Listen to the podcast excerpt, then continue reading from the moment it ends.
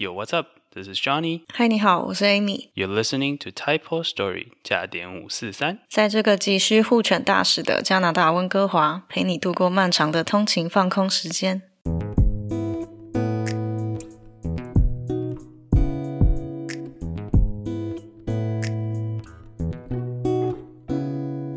欢迎收听今天的台风吹。吹什么？吹想当狗奴的人，嘿嘿，谢谢。那今天我们邀请到我的一个非常好的朋友，那我们其实算酒肉朋友嘛，但是我们今天想要聊的话题就是关于讲养宠物这件事情。那我这个朋友 k a t i e 呢，他是除了我们其实平常就很少很少到处去吃美食，所以他不不仅是一个 foodies，然后他也是一个非常有经验的养宠物的人。那我们就先来请他自我介绍一下。嗨啊，我是 Kitty 啊、目前养狗的经验有二十五年了。那呃，对，从零岁开始养，从零岁开始从零岁开始养，从零岁开始养，对对对。呃 然后啊、目前家中有两只狗，一只是台湾的 Mix，也就是俗称的台湾犬，然后另外一只呃妹妹是呃博美。了解。那我们今天之所以会邀请到 k t i e 来跟我们分享这些养宠物的事情，就是因为其实温哥华的这边在网络上常常会，不管是在台湾的脸书群组，或者是在线上的那个 PTT，也常常会看到很多人在寻求大家如果要飞来温哥华或是加拿大的时候，会找寻所谓的护犬大使。那我自己之前跟 Kitty 出去吃饭的时候，都会听到他分享一些关于所谓的中继之家这件事情。那我相信他对护犬大使也是非常了解一下，所以就决定说找他来跟我们分享一下，让大家可能对这些东西可能会有误解说哦，要帮一个陌生人做这件事情很奇怪，然后可能就会有一些觉得说哦，好像你知道也有听过，就是说哦，如果用什么东西运毒这样子，因为你是帮完全不认识人做这件事情，会很恐怖。那我们就想说，请呃 k a t i e 对这东西比较有经验来分享一下，就是说事实上是如何，然后程序又是如何这样子。那我们首先就是请 k a t i e 帮我帮我介绍一下，就是护犬大使在台湾这件事情，算是近几年来开始很多人介绍嘛。那它整个过程大概是怎么样的流程？好，呃，其实我自己从来没有当过护犬大使啊、因为我已经十六年没有回台湾过了。那呃，我是有在这边接机几次，所以对于温哥华之后的接机过程这个部分我还蛮熟悉的。那所以这一次呢，护犬大使的部分，我是请台湾的呃中途就是送狗的这一些呃 organization，呃，请他们给我的资料。那第一个呢，呃，就我知道，就是说他们会帮狗狗买机票，呃，那你基本上你订好了机票之后，你就是把你的班机号码还有你的名字，呃，给这些 rescue center，那他们就会凭着这一个你的呃订订票的代码下去帮狗狗订机位。那从你、呃、旅客呢，只是需要提早。可能大概提早个半个小时吧，不需要太早到机场，就是 checking，。那这些职工其实就已经会在机场那边等等候。那他们会帮狗狗处理所有这些呃出关的这些事情。那狗狗就上飞机啦。那嗯，大部分分的这些 rescue center 他们会就是帮狗狗就是录一个小小的 video，就是让这边的家庭知道说，哎，你的狗狗已经上飞机了，然后、呃什么事情都很 OK。那到了加拿大温哥华之后，那有时候是飞温哥华，有时候是飞多伦多。但是到了这边之后呢，基本上这边的职工就会已经人到机场去处理所有这些事情，因为他们必须要去海关去办那个出呃 immunization，、就是检疫的费用，然后机场的这个 porter 会把狗狗从呃。机场这样子带出来，但是基本上跟旅客就已经没有关系了。你就已经到了加拿大 landing 之后，你自己就可以出来，你就不需要去管管狗的这件事情。那等于是狗狗出关的手续，还有带出来这些手续是全部是这边的认养家庭会到。呃，海关那边去等，然后这边的职工也会去付所有的这些手续费，所以基本上护权大使真的很轻松。你唯一需要做的，真的就是提供那张机票的订票代码，那剩下的这些事情，呃，所有的这些职工都会处理好。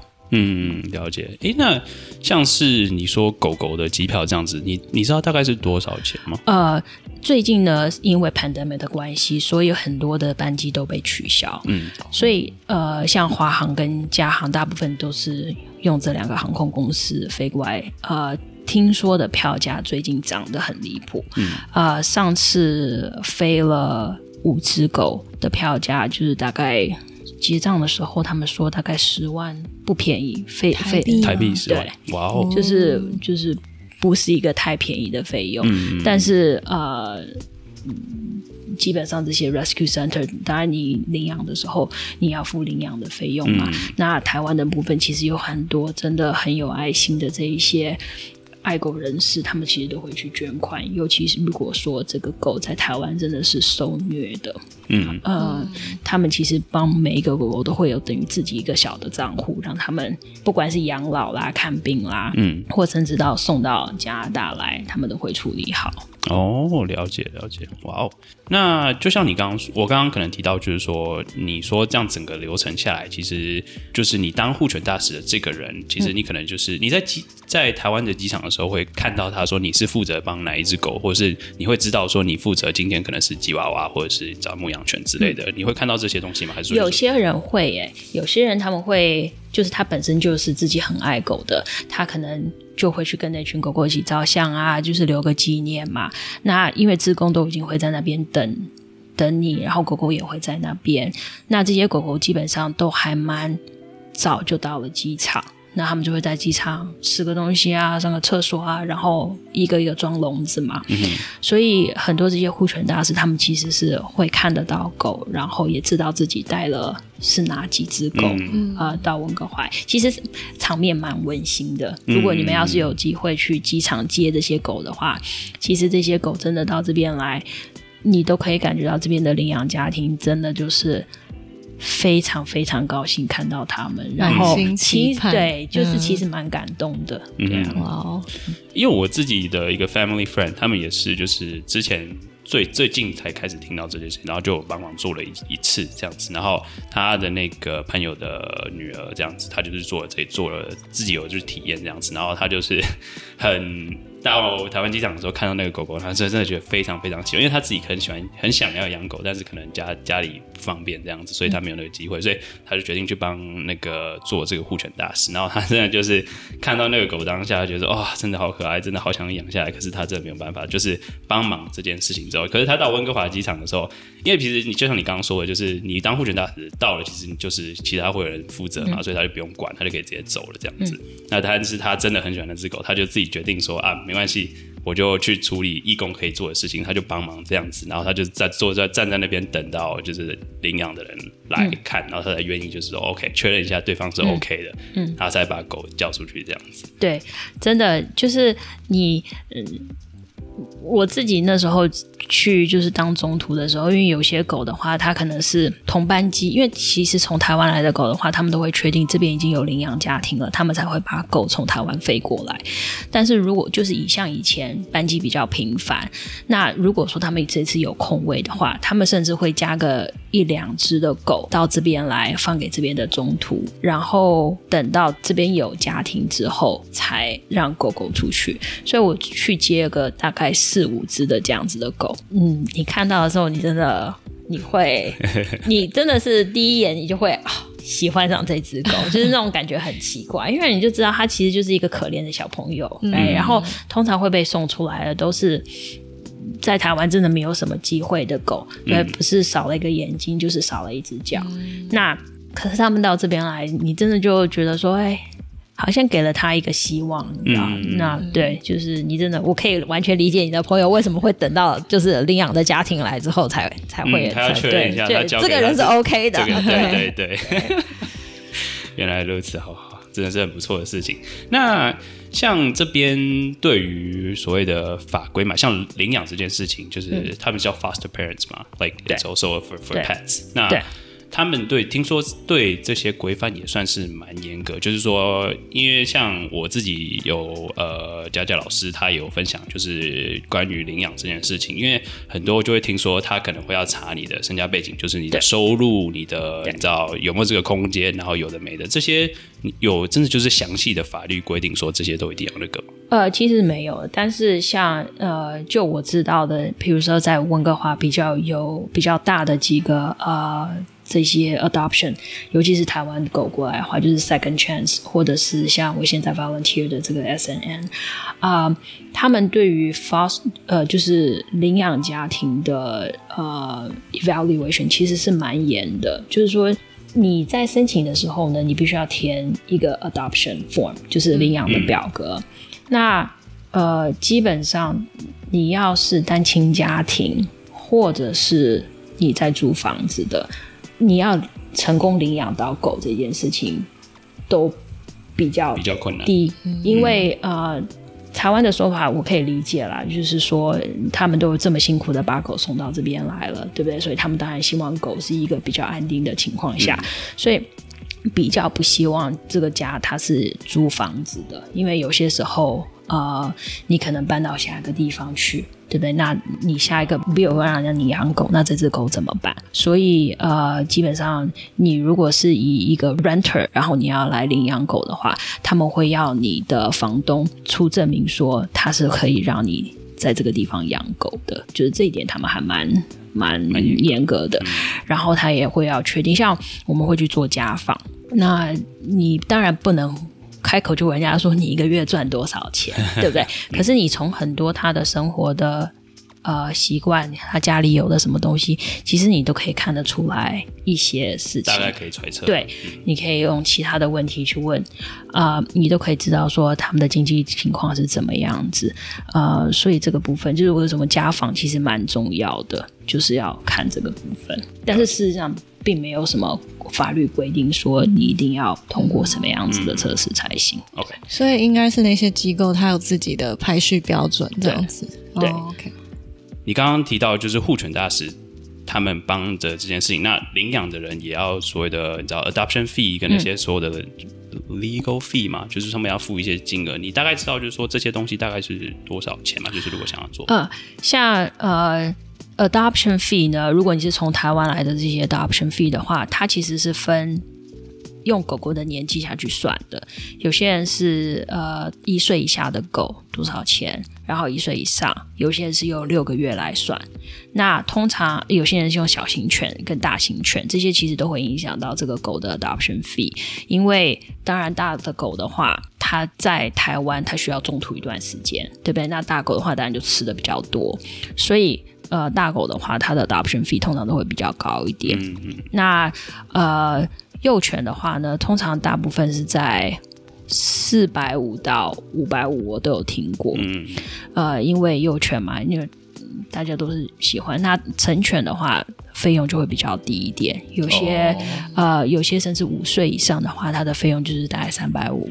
嗯。OK。呃呃，可能。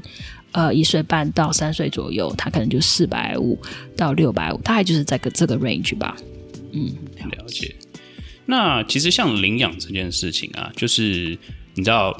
毕竟来到国外，他们会检疫嘛？那就是关于你知道预防针或者是那种结扎这些 vaccine 的问题的话，这些是由谁负责呢？台湾那边，台湾那边负责。因为像你狗狗如果出来要检疫的话，你如果送国外的话，你必须要结扎嘛。基本上这些台湾这些 rescue center，他们找到带狗回来这件事情，第一个就是结扎，因为有些狗它可能是结扎之后就原放。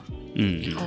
有些狗，它觉得可以够亲人、够亲小孩子，他们才会把这个狗带到这些所谓的爱妈、爱爸，就是中途之家，嗯，然后安排他们出国。那嗯，结扎啦，那就是一定要做的。然后再就是要出国之前，他们就会做所有的呃什么心丝虫啊，然后所有的这些 infectious disease 啊，那呃。我现在呃，volunteer 这个部分，他们会就是做 blood panel，就是验血，基本上就是验你的红血球啦、白血球啊，然后肝指数、肾脏这些事情，就是一些基本的 care。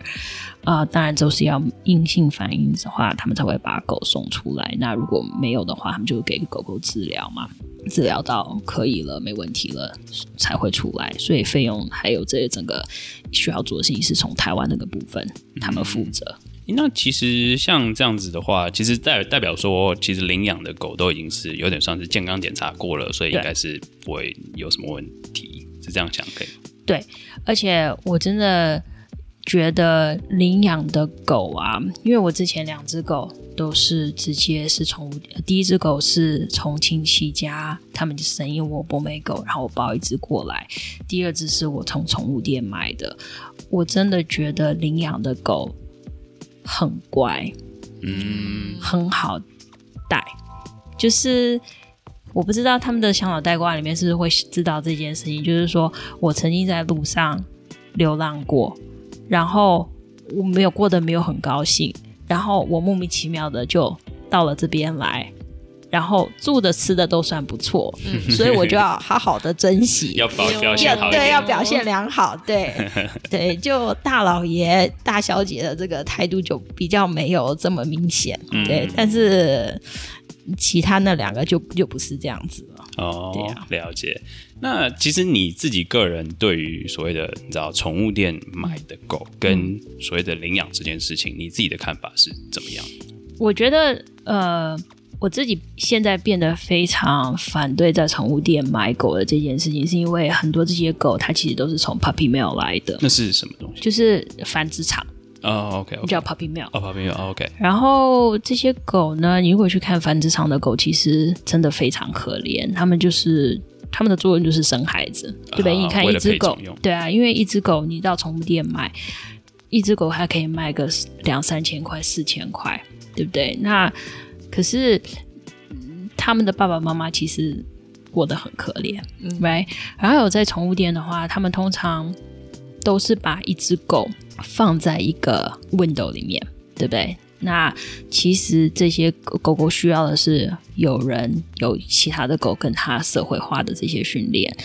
那嗯，其实狗狗失去掉很多，因为幼犬其实这种跟其他狗怎么样子社交的这些习惯是在那个时候养成的。所以当你从这些繁殖场买过来，那它可能是路上被运到这边来，然后到了宠物店，它又自己被关在那里。其实它损失去了很多，对，那互动的他他机会他完全不知道该怎么样子跟其他狗狗呃 social 社交。那对于狗狗来讲，其实这是一个非常非常不好的事情，因为它不懂它为什么它不会做这件事情，可是它就是失去了那个机会。那很多时候是你主人以后再怎么样子去教。都没有办法弥补到他小时候可能那六个月失去的时间，对对啊，所以我真的觉得领养比较好，因为领养这些狗，他们从小就是在跟其他的狗长大的，嗯，他们的你可以算狗哥吧，就是比较健全一点，就是他懂得，就是说世间人对情冷暖，对，而且他们也比较会懂得说。其实其他狗在生气的时候，你不要去惹人家，哦对不对？就是懂比较得看看气对，比较 street smart，就是这样。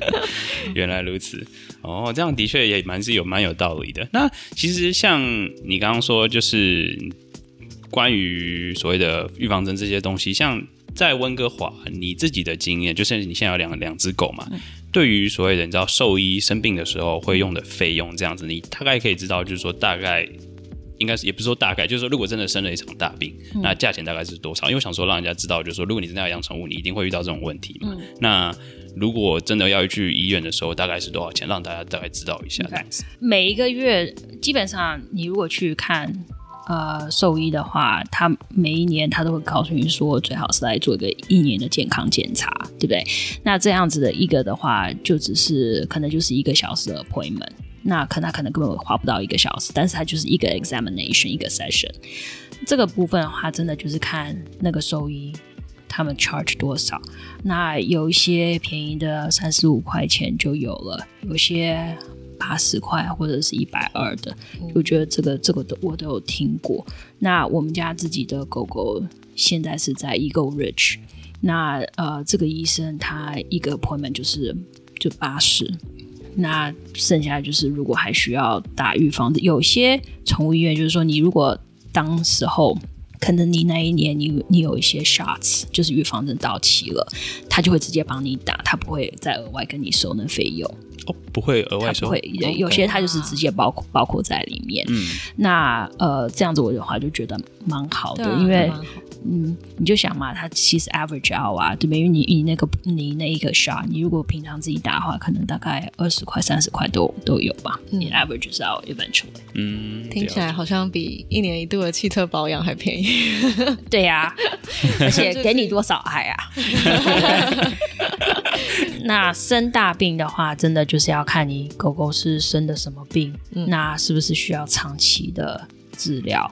呃，这个的话就就很难说了，因为像我们家呃上一次那只狗狗呃生病的时间就是很短嘛，三个月就就是大病了。那那个时候妈妈的荷包就烧了三千块钱吧，哇在那个短短的时间之内就就没了。可是就毕竟是自自己的，对，这是这是你一定要走的路啊，对不对？嗯因为你知道他可能一岁到十五岁的时候都很 OK，对不对？没有让你烦恼什么。可是他一打一次大病，你你你就要想办法嗯，把它 弄好，对啊，对，一定要弄好，就是要医好的，对啊，对啊，就像孩子一样嘛。真的，哎，那其实像我们像加拿大这边也有算是所谓的类似像健保一样，就是所谓 MSP 嘛。那宠物的话有所谓的你知道保险，然后医疗保险这种东西吗？有的，狗狗是有的。那呃，很多 Costco member 应该知道，他们也有提供宠物保险，叫 Pet Plus，好像。那呃，它其实还蛮简单，就是你你到它的网站，然后输入你的狗的品种、呃年纪，呃，它就会给你一个 quote。嗯那像我们家的这两个的话，呃，我在来录音之前，我稍微稍微看了一下，那他们的呃 range 大概就是大的那一只好像九十块钱一个月吧，小的那一只好像是大概七十五块钱一个月，啊、不含税。对，那它有不同的 package，可能就是有比较 comprehensive 的，然后再就是比较 basic 的。那你就是看它有 cover 什么是有着包括在下面，有些什么是没有的。那你现在这样用下来，觉得还还 OK 吗？我自己是没有买保险的，啊 对，因为我觉得，呃，这样算算好像就是每个人，我觉得很多宠物家长都，呃，这是一个蛮大家常蛮常讨论的问题，就是说你要不要买那个保险？因为你如果算一个月九十几块钱的话，一年就。一千多块钱1000多块，对不对？然后你买个十年的话，就是一万多。嗯，那你狗狗有没有需要到？right，就是说，如果说他真的到时候有什么重大疾病的话，嗯，你会不会需要花到一万多块钱？对不对？那很多人觉得说，OK，那我就宁可把这个钱省下来，然后到时候等真的需要的时候对。对，因为还有一些呃保险的话，就是它可能有些东西就是没有 cover，反正你真正需要，就像人的保险一样，真正需要他们有 cover 在里面。嗯，对啊也是也是了解。那我比较好奇，就是像你的两只狗，一只比较大，一只比较小嗯嘛。那他们大概你知道一个月食费或者吃我多少钱吗吃你多少钱？你的荷包到底流血多少？这样对，呃，今天才帮这两个买了呃这下一个月的伙食回来，然后当然一些需要的用品啊，呃保养品这些牙刷啊，然后这些呃营养品这些。呃，今天花了我妈妈大概一百九十块钱左右。哦，对两两只还是一两只两只那基本上我现在这两个是吃生食，嗯，所以生食的话，当然就比干的饲料再贵一些。再贵，还是一个蛮蛮值得的投资啊！我觉嗯得，因为给狗狗吃好，呃，就像人一样嘛，你你吃的好，你比较不容易生病，对嗯，了解了解，也是。等到年纪大的时候，他们也比较不会这么辛苦。嗯嗯。那你会带他们去遛狗吗？有推荐的公园吗？一天三次，那其实真的就是呃，我觉得比起呃大文地区啦，有真的蛮多一些对狗很友善的公园，就像有很多一些 off leash，就是你不用牵绳的这些 park。那还有一些就是狗的公园，就是专门就是 enclose，它就是有围栏的，你也不用担心狗狗会不会跑出去。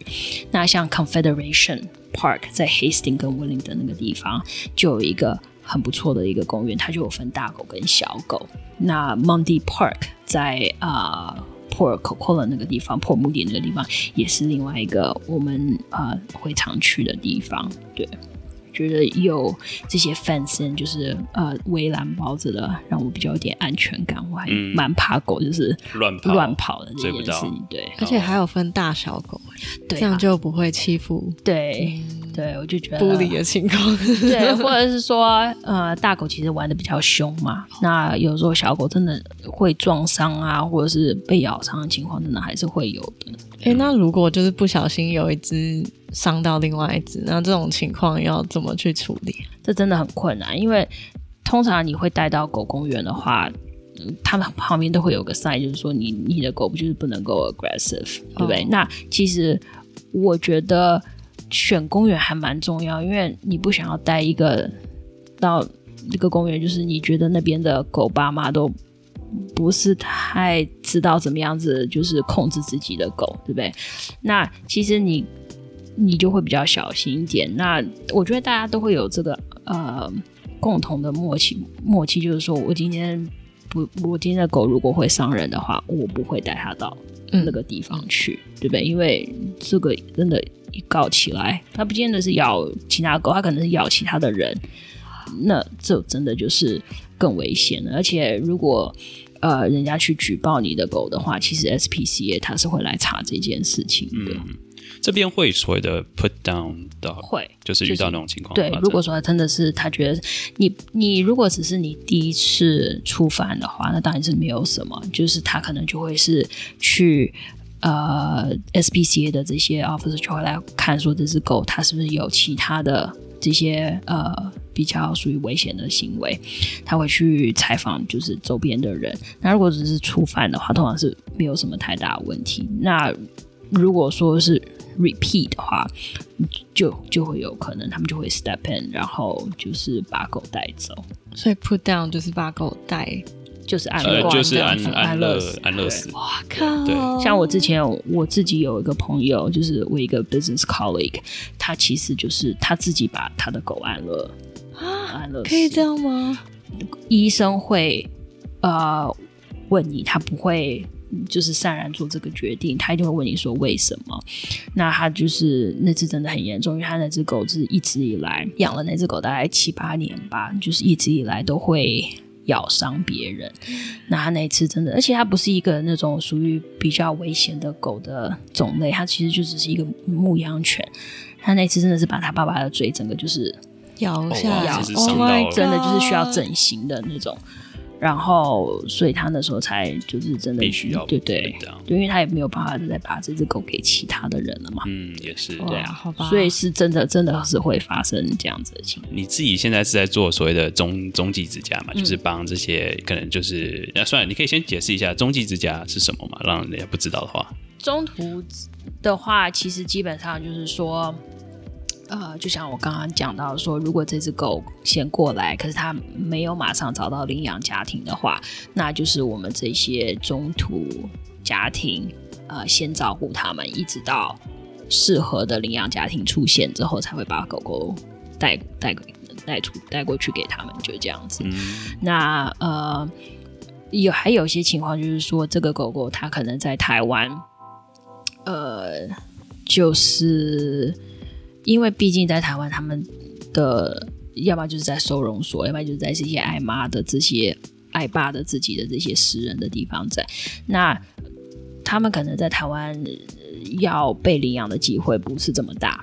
所以，如果这样的话，如果真的觉得他们是他们觉得适合的话，他们会先把这个狗先带出来，然后让它在加拿大适应一下这边环境之后，那这个中途有时候可能就是几个月，然后它才会找到家庭。那其实你这样做下来，经手过几只狗呢？我经手过十呃五只，然后最近的这只是第六只，那他就是决定不走了，所以我就也养下来了。哇哦，对，哎，那其实在这边像温哥华，你你知道就是做这个的人多吗？不多，因为中途其实很难找，因为很多人都觉得说，很多爱狗的人觉得想要说做中途，可是到最后，你们应该有听过 “faster fail” 这个 phrase 吗？OK，你们不是狗界的人，狗界的人就是 “faster fail”，就是说你中途，可是你爱上这只狗了，你就决定养，因为你 fail。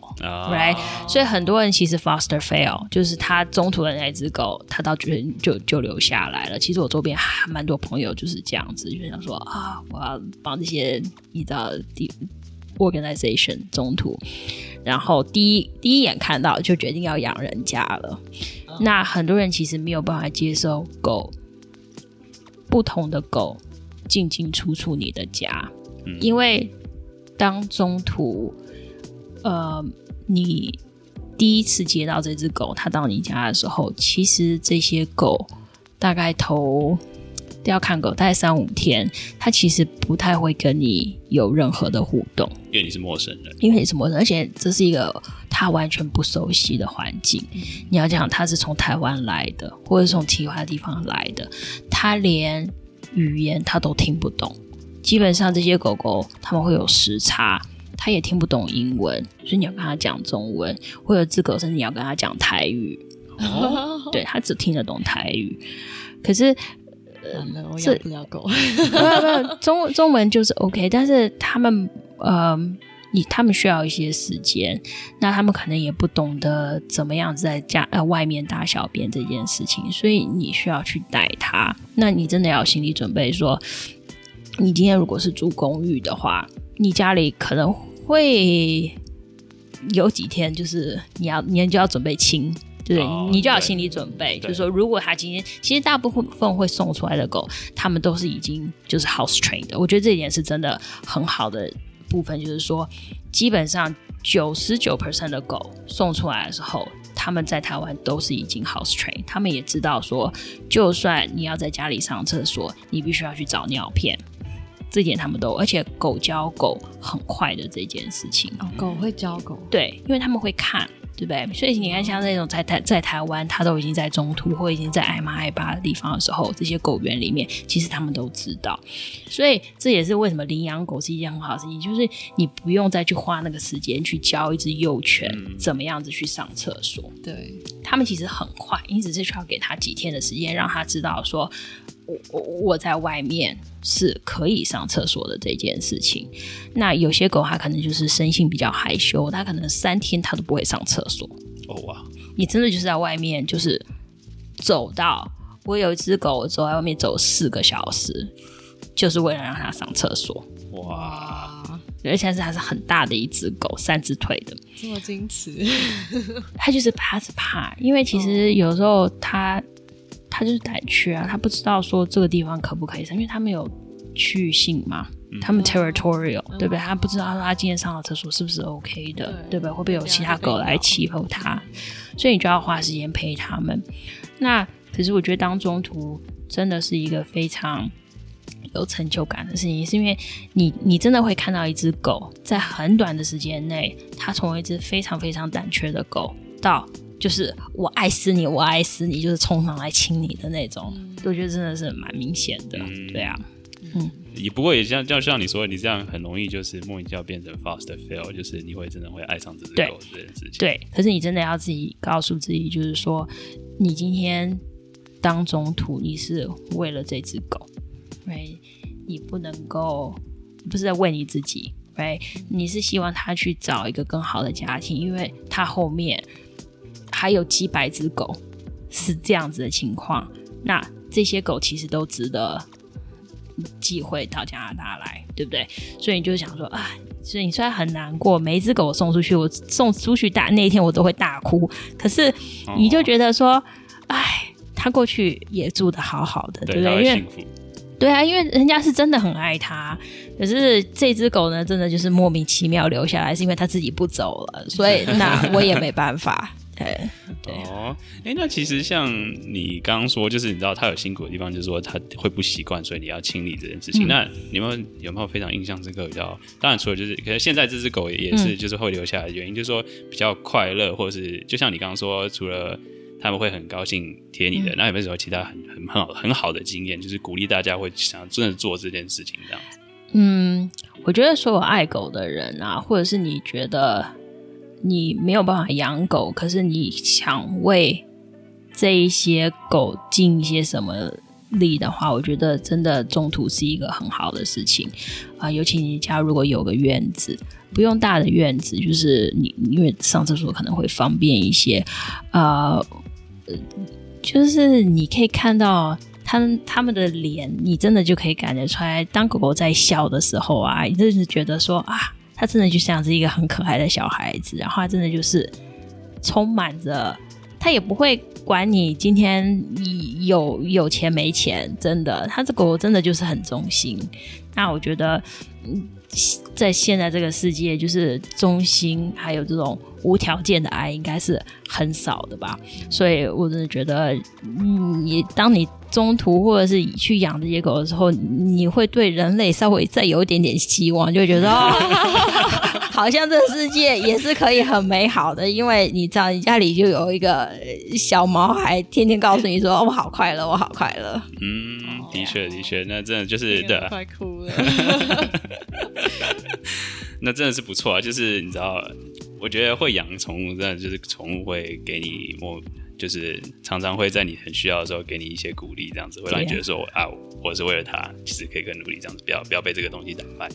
对啊，你就觉得哎，就是你其实没有办法做很多事情，但是照顾一只小东西好像也没有什么太困难嘛，对不对？就是你能够做的，你就算是给这个宇宙一些正面的力量，就这样子。像你自己会带狗出去，因为一定都会，你一直说是一天三次嘛，遛狗这样子。那其实你有，就是因为像 Vancouver 很多常常看到 coffee shop restaurant，它外面可能就放一盆狗的可以喝水用这样子。你有你知道推荐一些？因为其实像我自己知道，我有听说过，你知道 Starbucks 一个叫 Pappuccino，就是就是 free，然后它就是一个 whipped cream，嗯然后就是让狗对让让狗吃这样，等于是这样。然后它是免费，你只要进去跟他讲说你想要这个东西，它就会免费给你这样。那你有就是熟的，不管是 coffee shop 或 restaurant，会知道比较 pet friendly 这种。我们家的其实蛮常去那个 Royal Oak 上面那个 Camellia，那其实很多 downtown 啦，这都会放一盆水在外面给狗狗，嗯，所以其实还蛮多的。那有些地方就会像 Rocky Point 那边的冰淇淋店，它就有就是专门给狗狗吃的冰淇淋。哦，对，就是 Dog Cone。那呃，好不好吃？我自己是没有吃过，但当然没有听说。听说它其实就是有点去然后呃 cream 这些味道，但是我觉得狗狗应该是很 OK，因为我看我们家吃的还还还蛮高兴的。对，但其实还蛮多 Vancouver 这边是真的不错，就是很多户外的这些活动都可以让狗狗进去啊什么的。那其实我们也差不多可以 wrap up。今天 Katie 分享了很多，你知道很。算很 meaningful，然后就是如果对你知道他，你可以看得出来他是一个非常对宠物有你知道爱的人。然后如果你对你知道任何终极之家有兴趣的话，也可以欢迎问我们，然后我们可以你知道告诉，请问请问 Katie，然后再告诉回答你们这样子。那 Katie，你有任何要 shout out 或是 plug in 的东西吗？有啊，就像我想跟刚跟两位提到，就是你如果能够 adopt，just adopt，don't buy a dog。OK，然后还有就是 S N N Dog Rescue and Adoption Society，我觉得这是一个呃，我自己真心很推荐的一个 Adoption Center。那这边他们的狗呢，都是从台湾过来的，他们在台湾的呃医疗，还有他们在对待台湾的狗狗，在台湾对狗狗的这些社会化的训练，都是我觉得很不错的。那尤其是他们对在加拿大的领养的家庭的选择也是比较挑剔的，那这点是让我真的是比较喜欢的，因为狗狗飞了四万公里过来，对不对？你当然不希望说帮它找一个可能不是这么。OK 的家庭，所以我觉得大家如果真的想要养领养呃台湾的这些狗，或者想要对台湾的这些狗有什么帮助的话，我觉得你们可以考虑 S N Adoption Society，然后看看他们的官 F 呃 Facebook 的官方网页。那如果你们能够的话，也帮助一些这些狗狗这样。嗯，因为 k a t i e 他自己目前是在在那边做义工嘛。嗯，对。哦，那真的是非常非常不错。嘿嘿，好，那如果你今天喜欢这集的节目的话，欢迎给我们一个评价，鼓励一下，也可以 follow 我们的 podcast，收听未来更多的内容。然后我们也有 IG 跟 Facebook，你可以搜寻 Type Story 五四三就可以找到我们喽。那感谢你们今天的收听，我们是加点五四三，This is Johnny，我是 Amy，我是 Katie，Peace。